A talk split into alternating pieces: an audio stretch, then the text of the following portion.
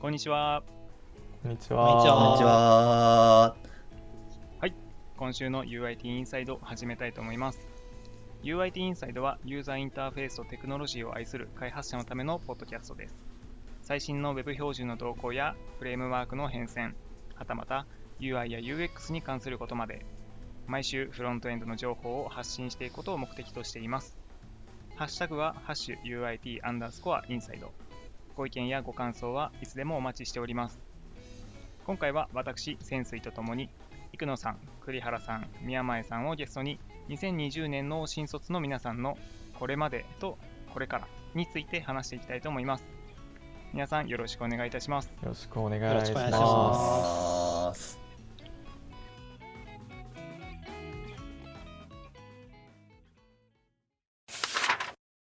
ということで、えっと、今回はですね、新卒、2020年卒の新卒のエンジニア会ということで、20 2020, 2020年はですね、えっと、LINE 社としては100人超くらいですかね、の新卒の方が入社。で、そのうち UIT にお越しいただいたのは、今回お呼びしている生野さん、栗原さん、宮前さんの3名です。で、今回はその3名の方にお話聞いていきたいと思います。はい。えそれではですね、皆さんに自己紹介、まずはしていただきたいと思います。まずは、生野さんからよろしくお願いします。はい。えっと、2020年卒の、えー新卒で入りました、生野直人です。えっと、そうですね。今は LINE ニュースのフロントエンドエンジニアをやっています。そうですね。大学時代は、えっと、型理論の研究部、研究室にいたので、えっと、そうですね。型関係を勉強はしたんですけど、研卒業研究では違うことをやっていました。気になるですね。なので、タップル読んだりとかははい一通りしたんですけど、全く関係ないことをやりって卒業しました。そうですね。えーっと、フロントエンドは、中学、あ、これは後でがいいのか。そんな感じであ、いいっすよ、なんか気になりますね。えーっと、フロントエンド結構長いことやっていて、中学からやってるので、10年弱、8年、9年ぐらいずっとやってて、うわ、すげえ。すごい。で、なんかむしろ大学の頃は若干飽きていたので、うん他のことばっかりやってたので、うんなんか若干最近の流行に疎いです。そうですね。そうなんですね。なんか割と大学の頃はエンジン X ガリガリとやっていたり、ドッカーやったり、あとはなんかドットファイルズの整備したりとか、そういうことばっかやってたので、流行に若干遅れています。うんうんよろしくお願いしこんなます。感じですかね。はい。ありがとうございますありがとうござい。すごいですね。型理論の研究室だったんですね。まあ、だいぶ忘れてる気もしますけど、最えー近タップル読み直してます。うんやっぱタプルいいんですか？この間も僕にお勧めしていただいた本、タプルでした。そうですね、結構、なんだろう、型についての基礎的なことをかなり詳しく書いていて、今本あるんですけど、うん。こんな感じ。ポッドキャストだことういう。見えないっていう。まあ見えないんですけどうん、だいたい、えーっと、500ページ、600ページ弱うん。ある本で、へ型についてかなり細かく書いてるのでおすすめですね。え。えまあ、全然全部読み切れてないんですけど。ー、いやーそうなんですか？型って、こう、プログラミング言語にはまあ、ありがち、ありがちというか、まあ、全部のプログラミング言語に大体あるかなと思うんですけど、まあそういった、すべてのプログラミング言語に共通している、この型の、まあ、メソッドというか、うん。そういうのが詰まってるみたいな。うん、そうですね、なんというか、その型のシステムの、えーっと本ですね。うんあ、型システムをどう作るかみたいな。そうですね、システムの構築とうん、システムはいの型安全性や型健全性という概念があるんですけど、その型で、えっと、動作を保証するというか、そういう理論的な型の理論を書いた本うんですね。型システム。えー、面白そう。それめっちゃ面白そうですね。結構面白いので、ぜひぜひ。ありがとうございます。いい感じの本を。うんありがとうございます。では、続いてですね、栗原さん、お願いします。えー新卒2020年新卒で入社しました栗原です。えー、と私は、えー、と大学時代は、えーとまあ、あのインフラネットワークとかですねそういったあのデータセンターとかそういったところのをメインにあの活動してました例えばあのイベントだとかあのインタロップとかそういったイベントの、まあ、すごい大規模な、えーネットワークを、えー、と構築するメンバーにいたりとか、えー、と大学の上流ネットワークの運用をしていたりとかっていうのをしていました。で、えーとまあ、研究自体は、えー、とその、えーまあ、施設を使ったりとかしてあの動画ストリーミングプロトコルの研究をしてました。最近あの動画ストリーミングがあのかなり需要があるということで、まあうん。えーいかに、えー私の場合は、えーいかに、えーえー安定した配信ができるかということで、まあ、YouTube とかだと RTMP っていうプロトコルが使われてるんですけど、まあ、それに代わる、えー SRT っていうプロトコルを使っていかにあの、まあ、対障害性に強いプロトコルになるかっていうのを、えーまあ、研究と開発をしていました。なのであまりあのフロントエンドと関係ないかなと思われがちなんですけどちょっと趣味で趣味とあとはまあアルバイト等でフロントエンドを書いてまして私もあの生野さんと同じように、えー、と AngularV1 とかその辺からバウアーとかガルプとかを通して やってきてあの懐かしいなということを今はなんかだんだん落ち着いてきていいなという時代に入ってて、はい、安心してます 以上です。ああ、すごいですね。やっぱ皆さん、フロントエンド結構昔からやられてるんですね。そうですねえ気になったのは、 Interop のネットワーク。 Interop STM ってやつですね。はい。えー、すごい。それは2週間ぐらい泊まり込んで、えー、とうんうんやうんるやつなんですよね。で、まあいろんなことできます。やっぱり、えー自分はあのモニタリング基盤みたいなのをちょっと作ってました。えー、と Elasticsearch と、えーフルエント D えー、ととかを使って。とんでもないな あの量のロログが流れてくるのでそれを集計するみたいなものをやってましたね。はい。えーすごいっすね。ただあのドロップチェックっていうそのネットワークが正しく経路出てるかっていうのをチェックするんですよ、うんうん実はそれは人力でやってましてうんあの夜中うん夜通しずーっと幕張メッセを歩いて端から端ですね。を歩いてえー。あの、え行くんですけどちょっとあんまり覚えてないんですけど歩数計が多分とんでもない数字になってました。今まで歩いたことない数字になってました。うん。そうですよね。めちゃめちゃ広いですもんね、めちゃめちゃ広いで。すね。もう二度とあんな歩かないと思いますはい確かに、イントロップのなんかネットワーク構成図みたいなの、たまに見ますけど、あれやば、すごいっすよね。あれやばいですすねんごい複雑になっちゃって。もう職人がいるんですよねやっぱり。作る職人がいます、はい、あれはもうすごいえ自分とかじゃ全然できないっていうかはいすごいです面白いですね。ありがとうございます。では、続いて宮前さん、お願いいたします。はーい。フロントエンド UIT のデブロックというところで働いてます宮前健吾と言います。大学時代ですか？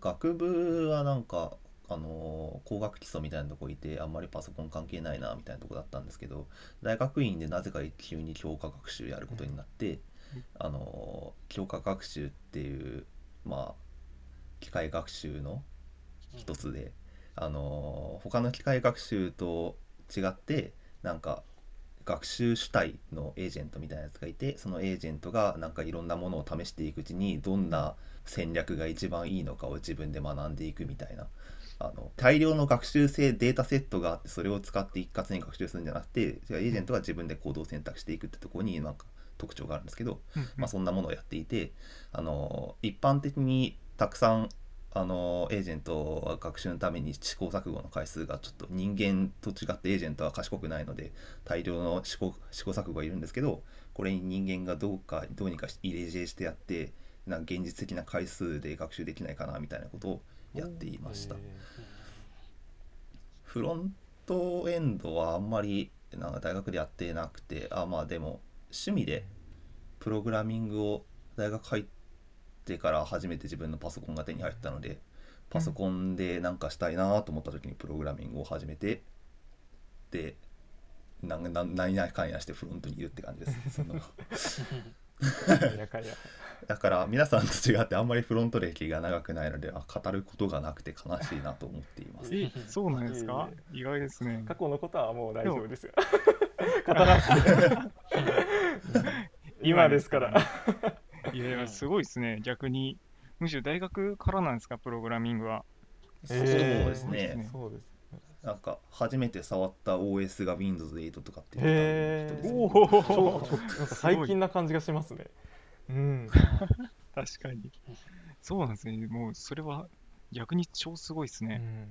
うん。うんえ、宮前さんはあれでしたっけ？以前、インサイドは出られてるんでしたっけ？ああそうそう。話話すの忘れてましたね。実はインサイド出てくるの2回目で過去に1回何何番の回だったか。59番？ツイッターカードの回ですよね。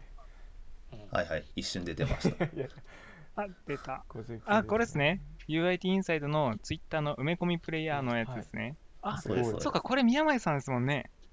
これす作ごいね。ったんですよ。作ったんですけどなんかツイそれあこれなんか話それますね。まあいいんですけど、大丈夫です ツイッターのカードのデバッグをツイッター公式クライアントでやってたんですけど後からリリースした後に僕はツイッターデックでやってるのでデックで見たらおお表示崩れてるじゃん。っつってうん。直そうか直そうかなと思ってまだやってないですね。早く直さなくちゃいけないです。これは詳しくはこのエピソもしかしたら。ード見ないといけないってことですね。皆さん見てください。ってことですね。確かに。うん。皆さん、エピソード59ですね。多分リンク貼ってあると思うので、そちらご確認いただければなと思います。はもしかしたらこのエピソード、ツイッターで見てくださってる方もいらっしゃるかもしれないので、要チェックです実際に使っていただいてるかもしれないですね。ありがとうございますありがとうございます。うんはい。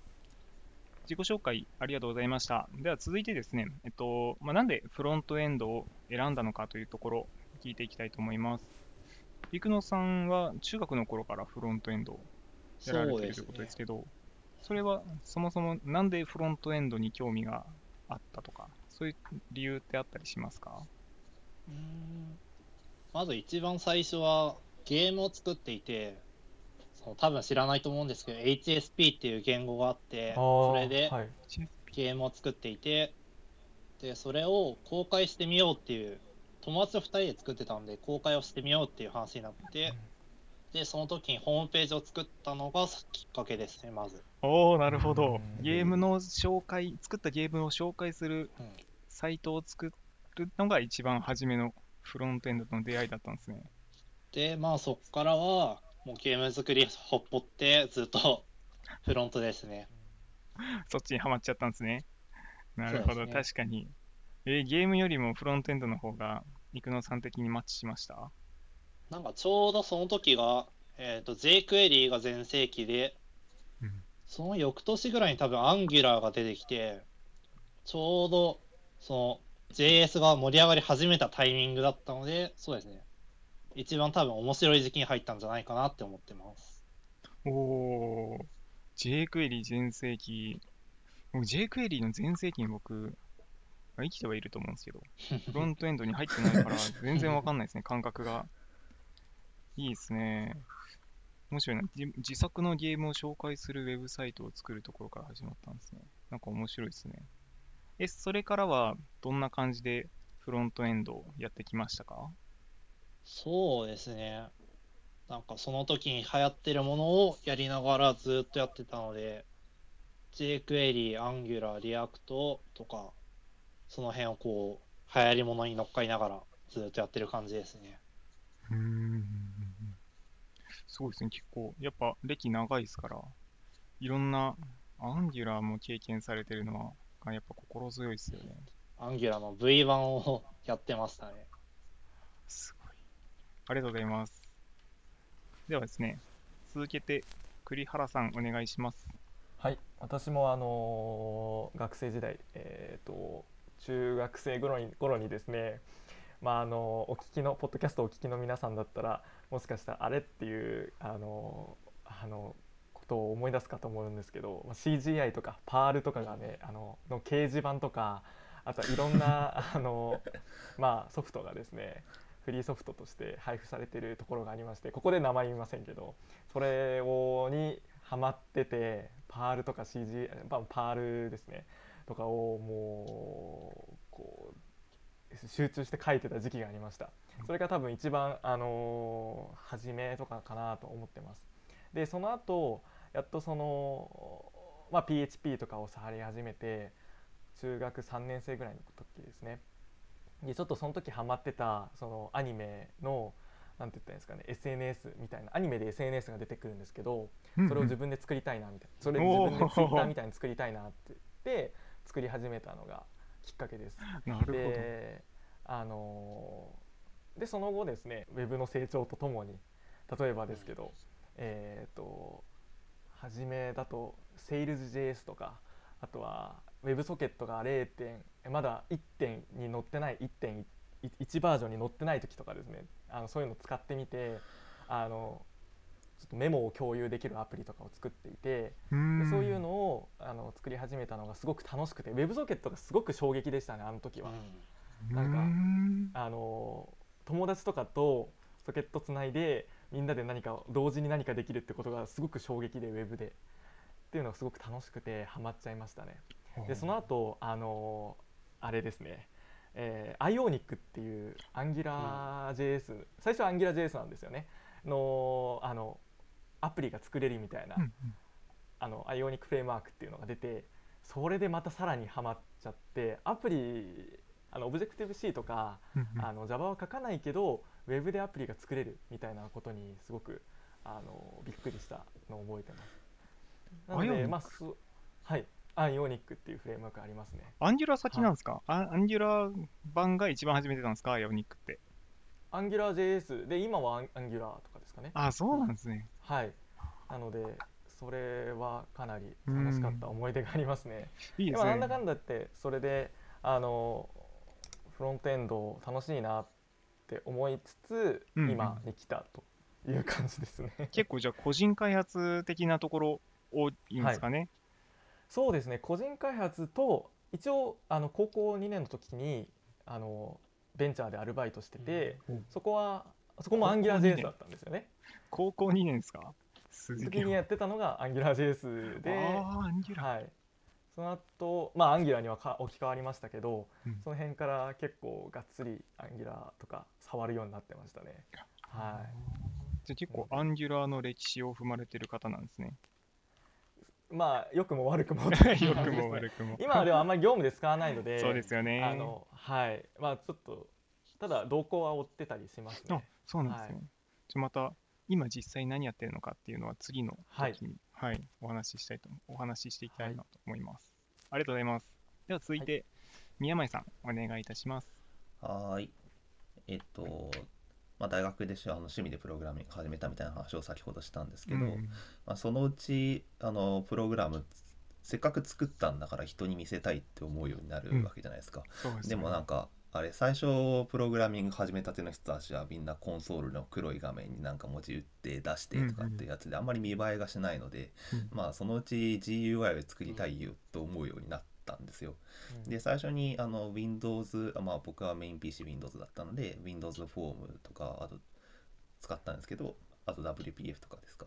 使ったんですけど最終的に Web フロントで作るのが一番何でもできて面白いなって思うようになってそこからフロントエンド入っていきましただから僕はウェブサイトを作りたいとかじゃなくてどちらかっていうとまあ汎用 GUI アプリケーション作りたいなと思って見た目凝ろうと思ったらといった類なんで最初の方に触ったのは Electron とかその辺だったりおします。ー。あそうなんですか、うんあじゃあウはい。ェブブラウザで動くというよりはもうアプリを作る作りたいからみたいな感じなんですね。そうだったんですね。なんか Electron 苦しかった苦しかったのでまあ結局ウェブアプリにすればいいじゃんとかっつって。ウェブアプリを書くようになりましたね。なんかあれですね。あのまあそれはフロントエンドにはまったきっかけですけど、まあ、あの仕事でフロントエンドやっているのはあの 2C 向けのプログラミングをするときに一番なんか自分の書いたコードが人に触られているところを想像しやすいところでいいなと思ったからです、そうですよね。やっぱフロントエンドエンジニアの皆さんは大体なんかそういう理由ありますよね。やっぱ皆さん 2C だと本当にダイレクトに触ってもらえるところ、うんサーバーサイドだとなかなか隠蔽されちゃっててわからないと思うんですけど、それいいですよね。僕もインターンで作ったものが、やっぱ皆さん、僕の友達のスマホとかに出てくるのすごく嬉しいですし、やっぱそこにはまりますよね。でもうんそうなんですね。意外と、イレクトロンからウェブに入る 流れ。珍しい 珍しいですよね そうなんですね。まあ大体なんかこうウェブサイト作ってて、え、アプリも作れるの？みたいな感じの、こう、こっち向きで流れると思うんですけど、うんそれはなかなかすごいですね。ありがとうございます。はーい。では、続いてですね、えっと、新卒で今年入社していしてからですね、もう11月なので、まあ、7ヶ月、半年ちょいですかね、経ってると思うんですけれど、まあ、今、実際にこう LINE でどういった業務をやっているのかっていうのを、ちょっとなんか具体的に聞きたいなと思います。生野さんは今、何やってらっしゃいますか？先ほど LINE ニュースで仕事されてるとおっしゃってましたけど。そうですね。今、LINE ニュースで、えっと、 React と Vue を使って仕事をしています。うーんえっと、まあその2つは混ざってるんじゃなくて、えっと、面によって違うというか、ページによって React のページと Vue のページがあるんですけど、そうですね、うん両方使いながら仕事してます。そうなんですね。もうじゃあ、 React と Vue が両刀みたいな感じなんですね。まあ、とは言いつつ、その案件によって、 React のうん方の面がメインだったり、 Vue の方がメインだったりするので、まだその React の方しかやってないので、 Vue の方はこれからやっていきます、多分。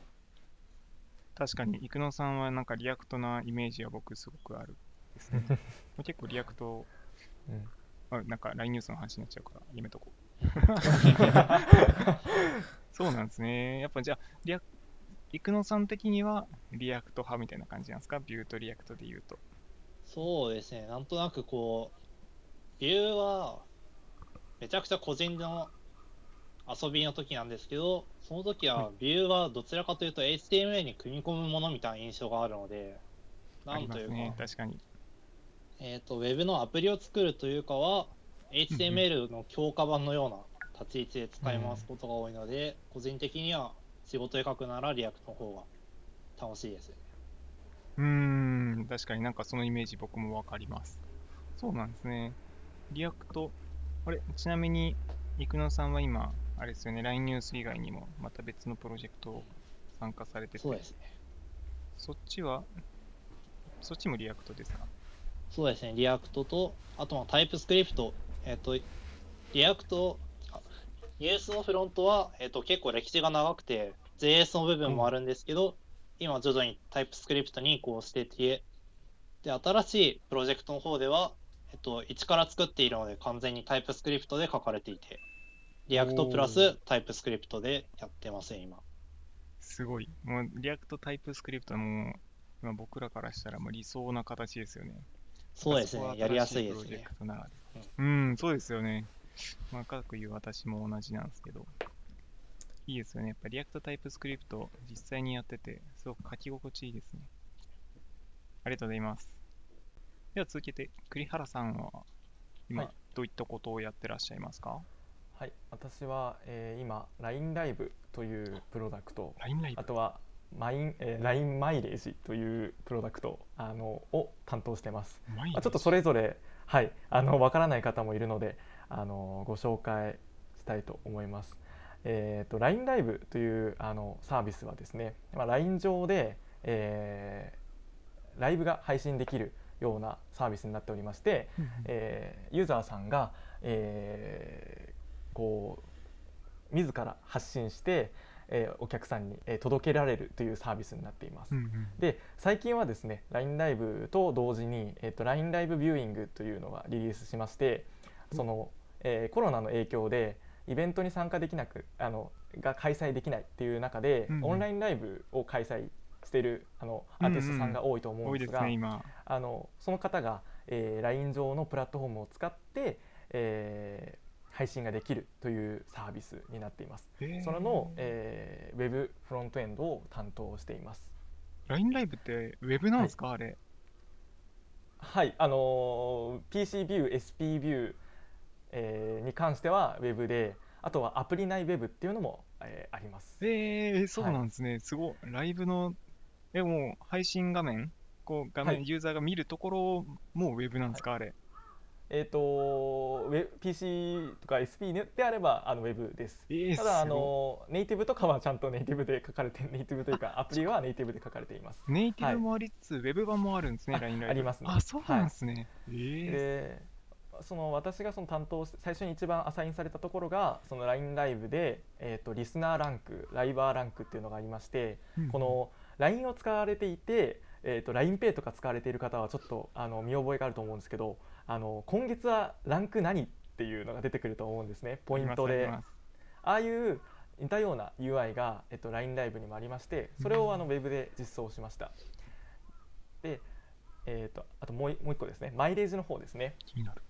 えー、とマイレージの方は、えー、と例えばですけど、えー店頭で、えー何かこうペットボトルを買ったりすると上にラベルみたいなのがついていてめくると10ポイントもらえるとかあとはキャンペーンで、えー、LINE ポイントとかあとは景品がもらえたりするっていううんうんものがあります。えー、とあれが LINE マイレージと呼ばれるものになっていてそちらの方のチームにも、えー、とジョインしてます。えー、で僕、この間入れましたよ、100ポイント。本当ですか？はい、本当ですか？いろは使ったらついてきたやつ。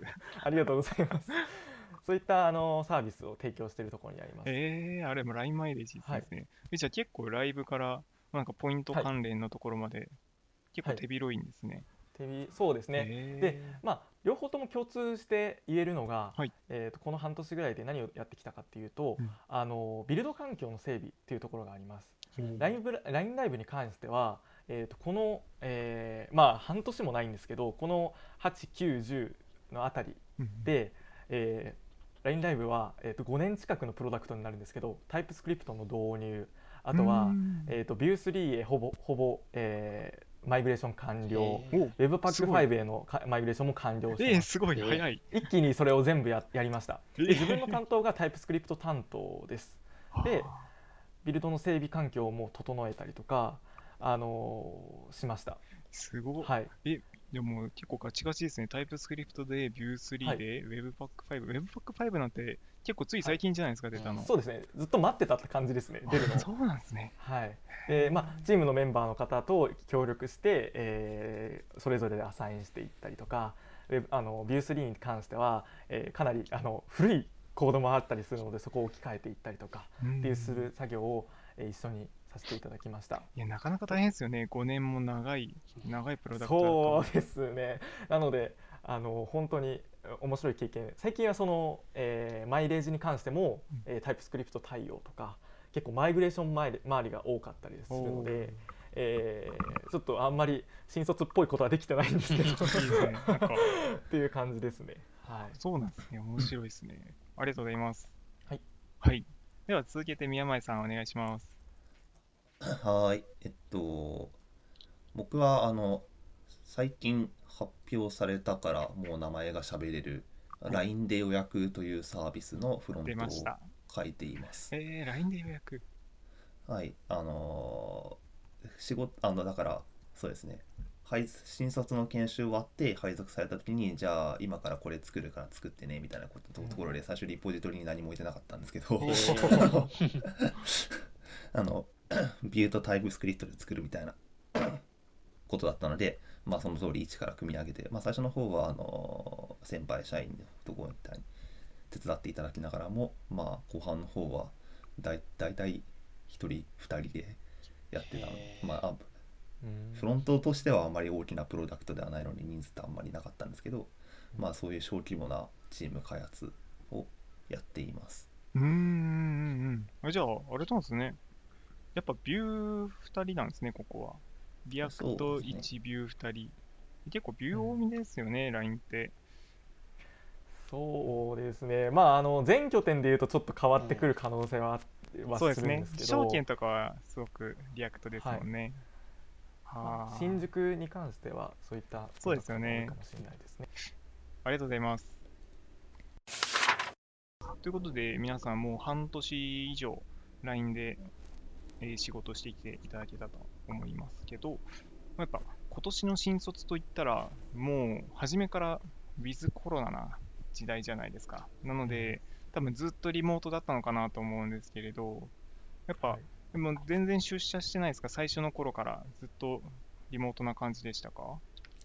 片手で数えられるぐらいしかやってない、ね そうなんですね。え、じゃあ、皆さん、お三方は新卒であれですけど、全然この3人はあまり集まった感じはないんですか？多分物理的に合ってないですよね、うん。なってないと思いますね。なっ出ない。不思議な感覚しますよ。え、ん。そうなんですか？え、なんかこう、し新卒のこう内定式的なのって、はい。ああいうのうは、わーああいやまあ内定式で合ってたかもしれないんですけうんどあの時は周りにいる人みんなよくわからん人なんですよ確かに人が多くて分かんなかった全員いますもんね、100人な、100何人が。うんそうか、そうか、そうっすよね。あそそこれはなんか、またまた面白いですね。UIT の新卒3人は全然合わないんですね。なんか多分、このまま来年以降もこんな感じだと思うんですよね。はいなので、もしリスナーの方で、新卒採用を受けようと思ってる方いらっしゃったら、なんかこう、コロナ、コロナ時代の会社員ってなんか全然想像できないというか、学校でさえこうなんかこう、あたふたしてるじゃないですか。うん。こう普段の業務ってどんな感じでやられてますか？うんそうですね。うちはでも一般的に普通のミーティングをして開発をしてっていう定例ミーティングに出てとりあえず開発をしてっていう感じであまり支障はないですね。コロナだからみたいなのは。あまりないんですけどあの新卒だからっていう点であればはい。聞きたいけどちょっと聞くのどうなんかなとかあのチャットで毎回聞いていいのかな細かいことだったら隣に聞けばよかったのになって思うことはありました。最初の頃。そうですよね。なんかこう、うんやっぱメンターさんとか、最初の頃うんメンターつくじゃないですか。その時も、はいあのいつでも聞いてもらっていいですよみたいなことおっしゃってくれるんですけど、はいえとは言っても、とはいえですよね そうですよね。はいえなんかやっぱ感覚ありますよね。隣にいたら、はいこう、ボソボソって僕が言ってたら、なんか、拾ってくれたりとかするかもしれないですけど、ーやっぱありますよね、そういうところ。なるほど。まあでもとはい。なんかはい LINE ニュースだと結構、はいウ。ィキが充実してるので、ウィキを検索すればなんとかなるということが意外と聞かなくてもなんとかなるんですよね、僕の場合だと。おー確かにニュースはウィキすごく充実ですよね。なんかこう、ここで詰まったんですよみたいな話をしたら、あウィキに書いときましょうみたいな感じで、バババってうん僕もウィキに書いたことあるくらいですから、ウィキ充実してますよね。いいですね確かにそういった面では結構 LINE ってリモートに順応できてるところありますよね。ウィキの文化が素晴らしいと思います。やっぱり。ウィキ見たらわかるですよググれカスみたいな感じのノリでウィキ見ればいいので。それはいいですね。確かに。確かにそうですよね。こう、社内文章、まあもちろん制限かかってるのもありますけど、結構何でも見れちゃったりするので、うん。情報収集も結構誰かにわざわざ聞かなくても自分で調べられるっていうのは大きいですよね。ね。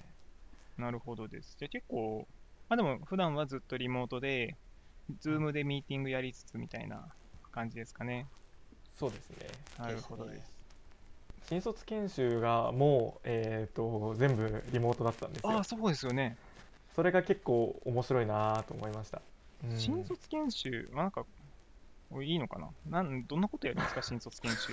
マナー研修とか。マナー研修そういったあのなんて言ったらいいんですかね、えー基礎的と基礎というか新卒であるべき人が学ぶべき研修っていうのもありますし、あの我々エンジニアだったらエンジニアの研修っていうのがありますね。エンジニアの研修だとその LINE のクローンを作ってみようとか実際に Android まあ例えば Kotlin とかバックエンドも Kotlin で書いたりとかっていう感じですね。えー、UIT なのに小鳥の研修あるんですね。Kotlin ではないやあのーバックエンドの技術は何を使ってもいいです。あ自分のチームは Go で書いておう、えっ、と Android は Kotlin で書いたりとかあ、ただなるほど。チームではい組むんですね。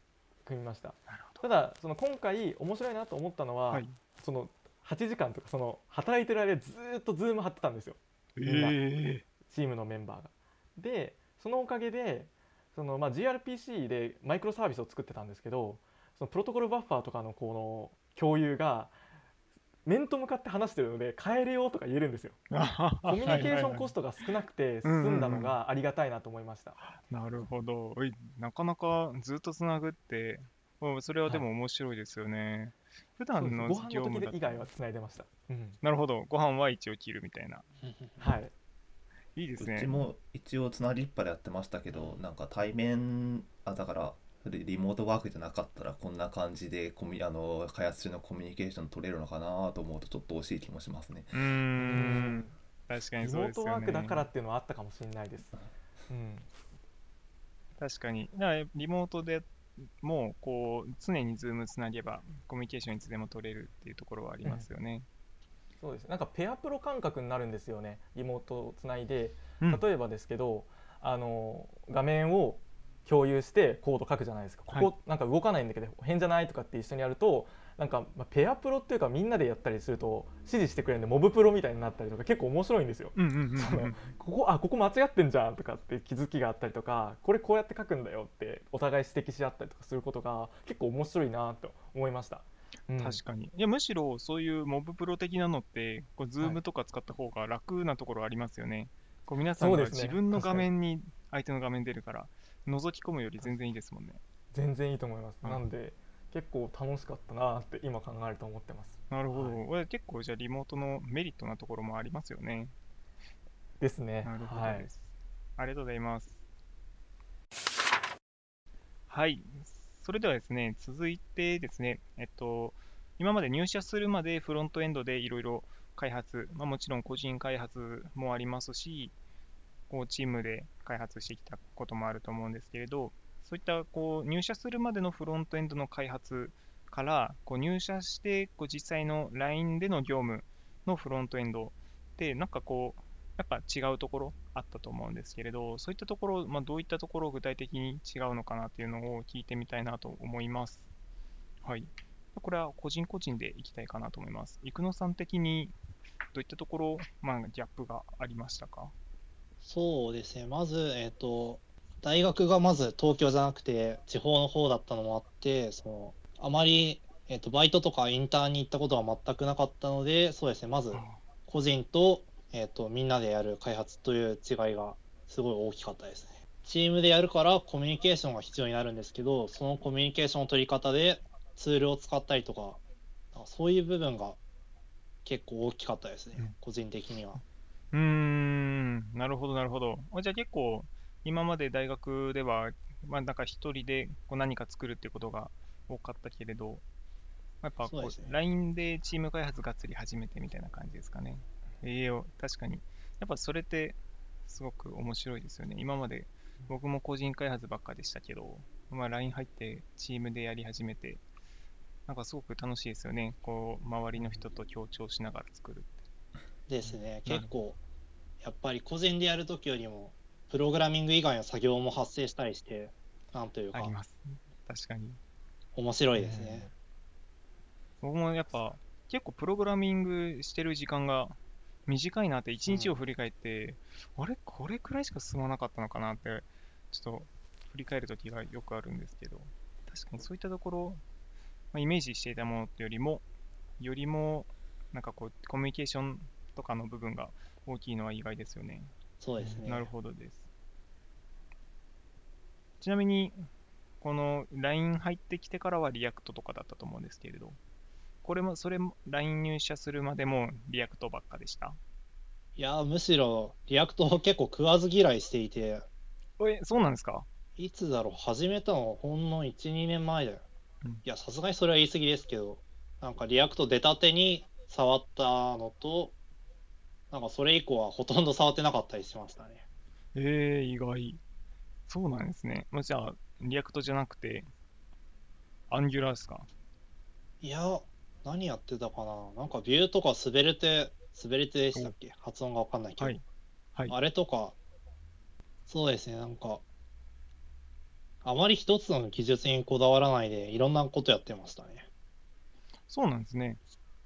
じゃあなぜか Vue は、 Vue じゃない、 React はやらないで、他をいっぱいやってた感じですね。えー、なんかすごい意外ですね。まあ僕、イグノさんと同じチームでずっとやってますけど、リアクもう僕はもうリアクトしかさやったやらない方なのかなと思ってましたけど、全然そんなことない。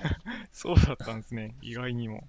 えー、ちなみに、イグノさん的には、まあでも今 React やってるってことは、 React が好きですか？そうですね。今の React はすごい好きですね。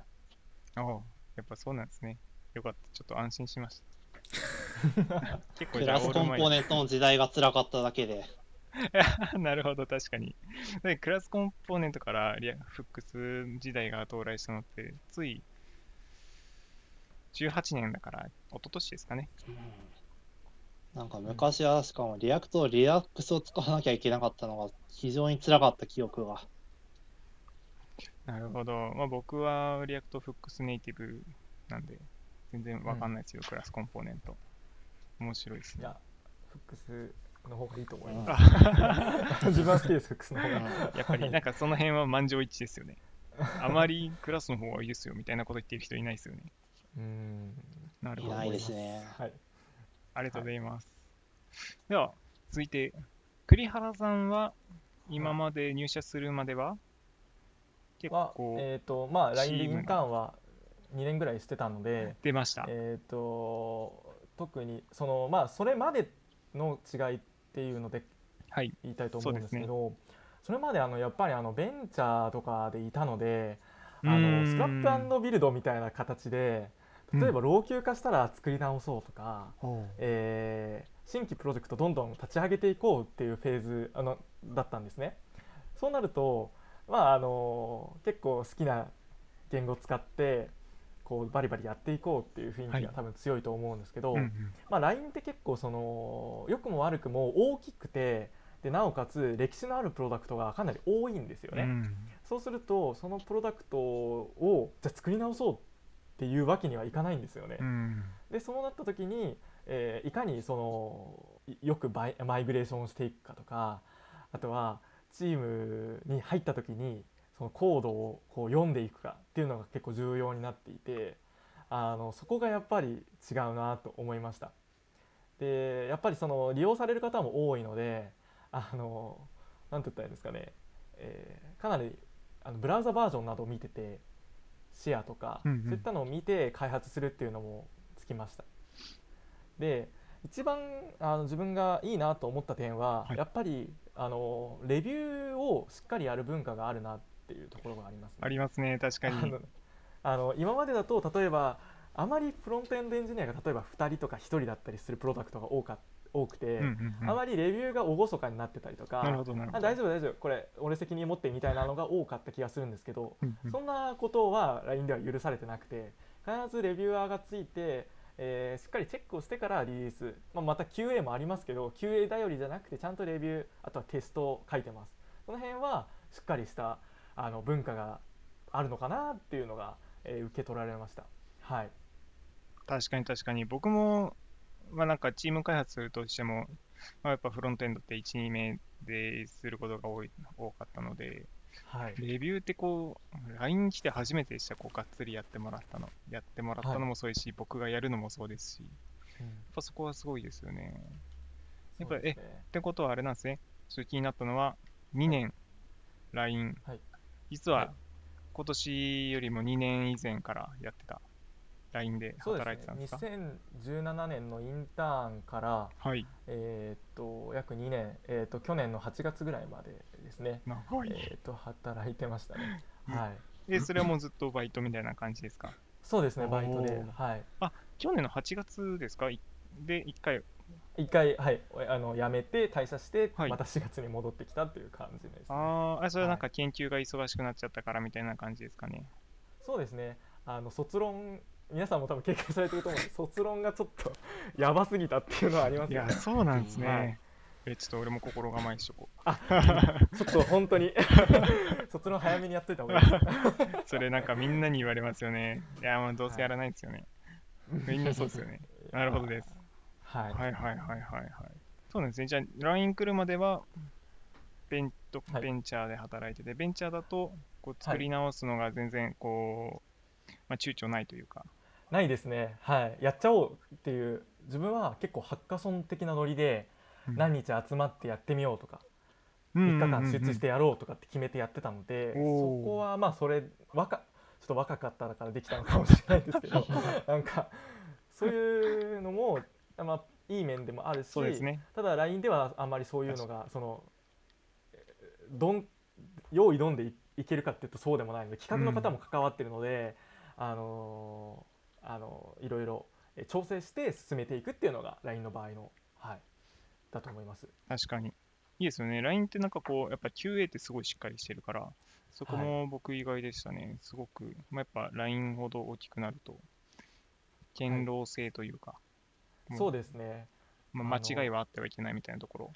影響を与えるユーザーもたとえ一つのバージョンを切ったとしても与えるユーザーはうんうん数が母数が大き多いので、うんそこら辺は慎重にならないといけないですよね我々も。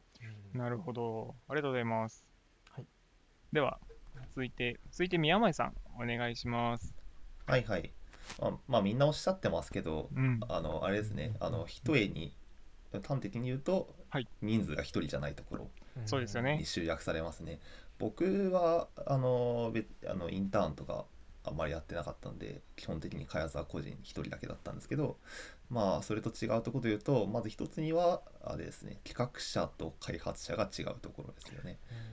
そうあの今今までは自分が作りたいものは自分だけが知ってたんですけどあの今はあの自分が作りたいものの像は、まあ、複数人の頭の中にあるのですり合わせがしなくちゃいけないですしうん。あとなんか、まあ、いくつかあ実装案があったとしあのーあったとしてその中で、まあ、実装一番簡単だからこれにしちゃおうとかってノノータイムで決められたようなところも今は実装の簡単さの都合とかでものが決まらないので そのその辺がちょっと違いますね。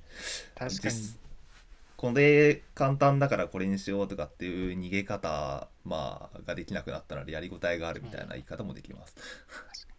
ありますね。はい、はい。あと、あれです。開発者が2人以上いるところですね。あのうん特に開発の初めの方とかはあの一番大変である程度進んでくると分量とかも簡単なんですけど最初はあの全体をどういう形にするかみたいなことうん。の青写真の共有をしなくちゃいけないのでどうすればいいか分かんなかったですし、まあ、今も分かってないんですけど難しいところですよそう難しいところですけどあのあれですね Vue とか React とかのそういうフレームワークに乗ることの威力はこの辺で感じてますね最近ああ、なるほど。確かに。フレームワーク使うと結構レール敷かれるので、やりやすいですよね。チーム開発も。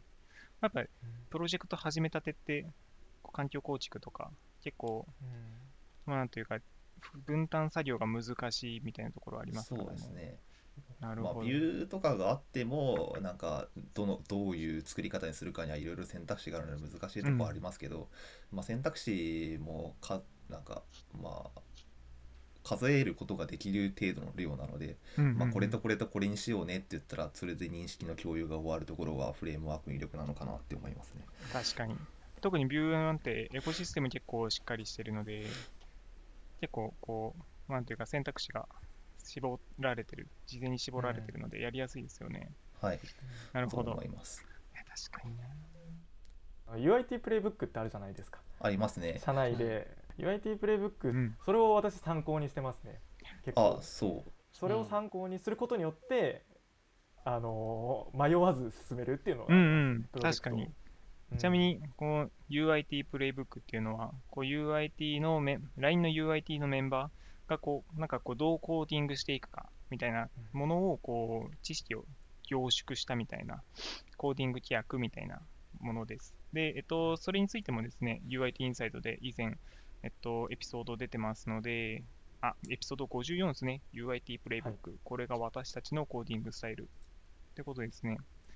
ぜひご覧くださいはい、ぜひ ご覧ください。ちなみにこれ、つい最近またバージョンアップしまして、内容がさらに増えて、ちょっと僕、今朝あの見てたんですけど、まあ、また面白い話が、GitHub のイシューとかプルリクの、えっと、何書いたらいいかみたいなところですかね。それもまたあれですよね、チーム開発ならではですよね。こう、このプルリクは何を目的にしていて、で、このイシューはどこがゴールなのかみたいな。これで、まあ、実際、書いてる僕だけが知っていればいいわけではなくて、でこうレビューする人がいるわけですから、こうちゃんと達成目標をクリアしているのかみたいなところも確認できるってことで、やっぱそういう、もう今まで個人開発で自分の中にしかなかった企画も自分でしたし、自分の中で入ってたものをちゃんとこう外部に出していくっていうのが、すごくまた違うところですよね。面白いところです。ありがとうございます。では続いて、最後のトピックで、これからやりたいこと、今まで皆さんフロントエンドをずっとやってきて半年、まあ、LINE でフロントエンドやってきて半年以上ですけれど、まあ、フロントエンドをこれからもずっとやっていきたいって思われてる方もいらっしゃると思いますけど、もしかしたらまたフロントエンド以外、例えばサーバーとか、そういったところに興味が出ているって方もいらっしゃると思うんですけれど、まあ、そういった中で、こう、今はフロントエンドずっとやってきているけど、これから、まあ、挑戦していきたいこととか、そういったところ話していっていきたいかなと思います。生野さんはどうですか？そうですね。えっ、と、まあ、ずっとフロントは多分ないなと思っていて、そうですね、なんか最終的にはドットファイルズの整備とか食っていけるようにならないですかね。いやそのそこまでいったら我々が 我々の存在意義がなくなってしまう可能性あります。まあ、 dotfiles の整備は置いといて、そうですね、割となんかサーバーの方とかも結構興味があって、ササーバーというか、まあ、ドッカーとか、特にクーうん。Kubernetes、あの辺についてはすごい興味があるので、そのうちやってみたいなと思ってるんですけど、なかなか個人だと、あの規模必要にならないので、なんか、どうしたらいいんだろうなって最近悩み中ですね。なるほど、難しいですね。確かに、LINE だと、えっ、と、ベルダか。ベルダっていう、はい。えーまあ、社プ内の、とあ、そうクラウドがあります。それですね、はい社内のプライベートクラウドあると思うんですけど、まあ、どこそこで Kubernetes ありますもんね。はい。確かに僕も Kubernetes 興味あるんで気になりますね。そうなんですね、生野さんはサーバーサイドに確かにずっと行ってらっしゃいますもんね、最近。気になってますよ。なるほど。ちなみに、フロントエンドの話で言うと、これからも React ですかね。そうですね、しばらくは React ですけど、最近すごい思ってるのは TypeScript がそろそろ辛いので、新しいやつ出てきて、打倒してくんねえかなってすごい思ってますね。なんか最近、あれじゃないですか、うんまあ、WebAssembly 出てきたから、うんラストで置き換わるんじゃないかみたいな話もなんか最近話題になってましたけど、そうですね。んうーん。うーんって感じですか？どうだろうか皆さん的には。な。うんあまりバーッとはいかない気がしますね、あれ。ライブラリあたりが徐々に徐々に、まずラストに置き換わっていって、ああ、はい。で、なんか、そこから徐々になるんじゃないかなとは思ってますけど。うんうんどうなんですかね。フロントエンドエンジニアがそっち側に行くかうん行かないかっていうのはありそうですよね。なんか自分は自分はあのタイプスクリスクリプトは型パズルだと思って遊んでます。楽しんでやってますよ。僕もまだパズル組んでる感じですね。そうですねまだ楽しめてます、僕も。どこかで辛くなるかもしれないです。確かに。いや、なんかフロントフロントエンドって今まで型が、まあ、実際僕が書くところはなかった JavaScript からタイプスクリプトに流れてきてて、かなり今タイプスクリプト主流になってきてるので、このままさらに型思考に行くのか。これうんなんか気になりますよね。WebAssembly 来たからうん全然行きますもんね。そうですね。うん。まあ、多分皆さんおっしゃると思うんですけど、まあ、型があることによって、はいあのやっぱりチーム開発が楽になるっていうのは一番恩恵得られてるかなと思いますよ。あのっていうのが自分のあの一つ落としどころかなと思ってますね。うんうんうんうん。チーム開発とても楽かなと思います。大規模になればなるほど、はい。本当に API のスワッガー見なくてもいいしかなりあのいろんなところで重宝かなと思います。ありますね。特になんか React とか Vue とか書いてるとき、コンポーネント、この人がこのコンポーネントを作って、僕はそれを利用するから、みたいなところあると思うんですけど、まあ、インターフェース1個書いてあるだけで、もう勝手に補完してくれますし、ま間違いがないですよね。そこはすごくやっぱ TypeScript、チーム開発、親和性すごくいいですよね。はい、と思います。なんでその辺はあのわざわざあのあななければ実装すればいいし、うんうんで間違ったデータも送らないしあのうん間違った値を送らないしその辺はなんか、うん、すごくいいなと思って開発してます。はいありがとうございます。どう？そんな栗原さんは、これからどんなことを？まあ、今後やりたいことはあちょっとそのバックエンドやりたいなと思ってます。うんうん。で、まあ、そこで、えー、とマイクロサービスまあちょっと下火になってるかもしれないんですけど、あのー gRPC 使ったマイクロサービスをもうちょっと極めていきたいな。どちらかというとちょっと、あのードキュメントみたいなの書いてみたいなって思っていて日本人全然やってないので、そういうのをやってみたいなと思ってます。で自分がなんでそうなったかっていうと新卒の時にあの Go マイクロっていうフレームワークを使っていて本当に何にもドキュメントがない状態で一から手探りでやっててでも一応できたんですね結局その発表の発表までには間に合ったんですね。うんで、えー、とかなりあのなんて言ったらいいんですかね、えー、と Kubernetes の上に載せたんですけどあの対障害性というかあのポットが、えー、とノードが落ちたとしても、えー、と次の、えーとえーまあ、ノードに対してあのいい感じにバランシングしてくれるんですね。うんうんそういうところがかなり面白いなって思って興味分野として広がりました。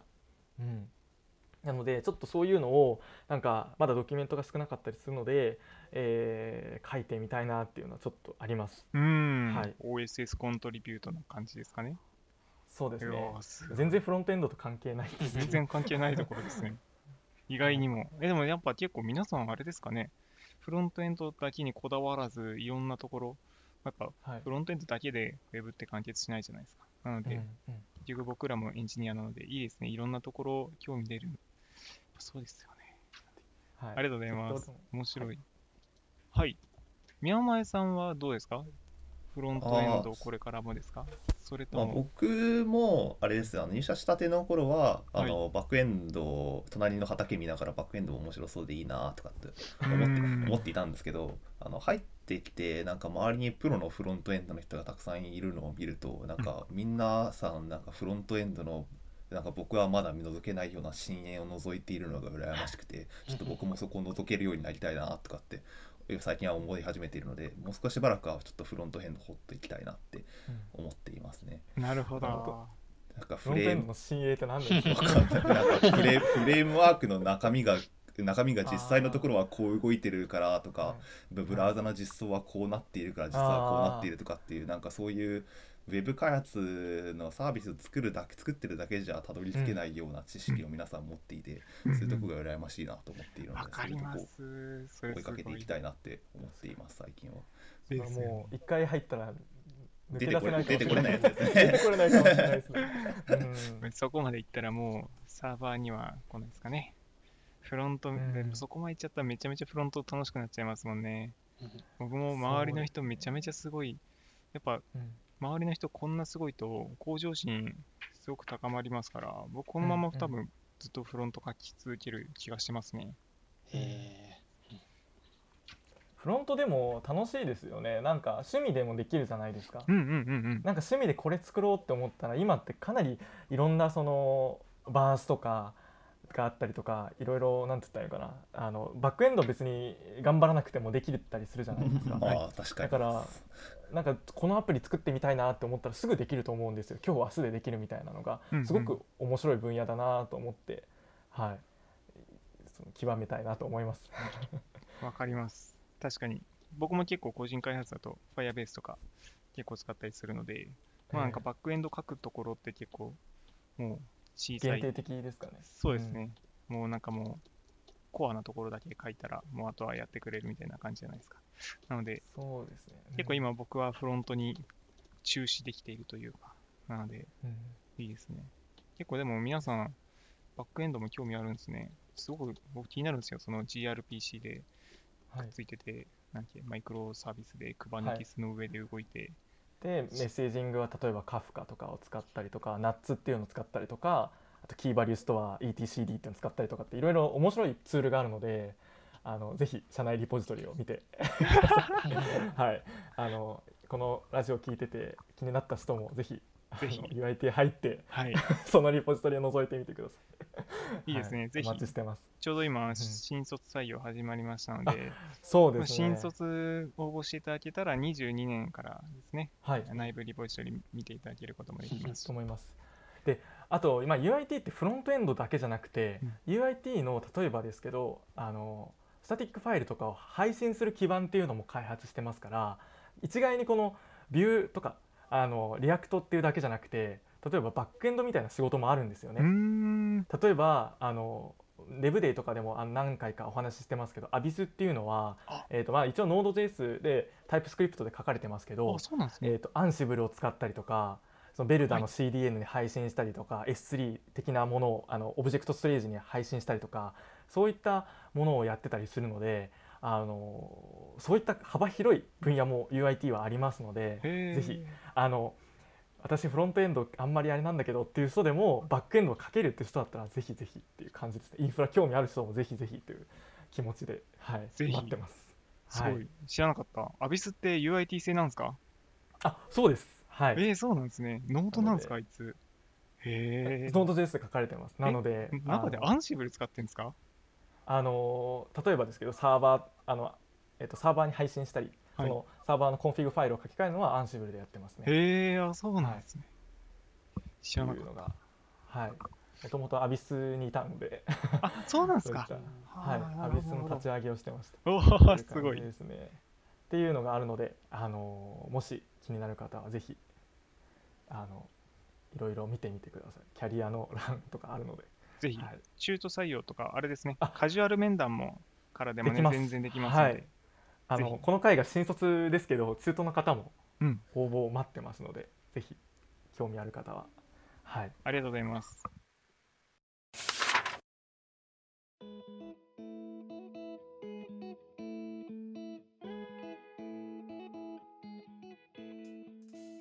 というわけで、えー今回は2020年の新卒の皆さんに、えっと、今までやってきてやってきたこと、そしてこれからやっていきたいことについて話してきました。LINE のフロントエンド開発組織 UIT では、このようなフロントエンドに関する議論やキャッチアップを日々行っております。ビュー3スタディやゴールデンウィークの自由研究など、社内の学習企画から始まったコンテンツも多くありますので、今後も発信していければなと思います。また、ポッドキャストを通じて LINE に興味を持っていただいた方は、ぜひぜひカジュアル面談からでもご連絡いただければなと思います。ちょうど今はですね、新卒採用も始まっておりますので、えっと、小ノートの下部に求人の連絡掲載しておりますので、ぜひそちらからお気軽にご連絡、ご応募お願いいたします。はい。ということで、今回は新卒、2020年新卒の3名の方に、えっと、お話を伺ってきました。それでは皆さん、ありがとうござい。ましたありがとうございました。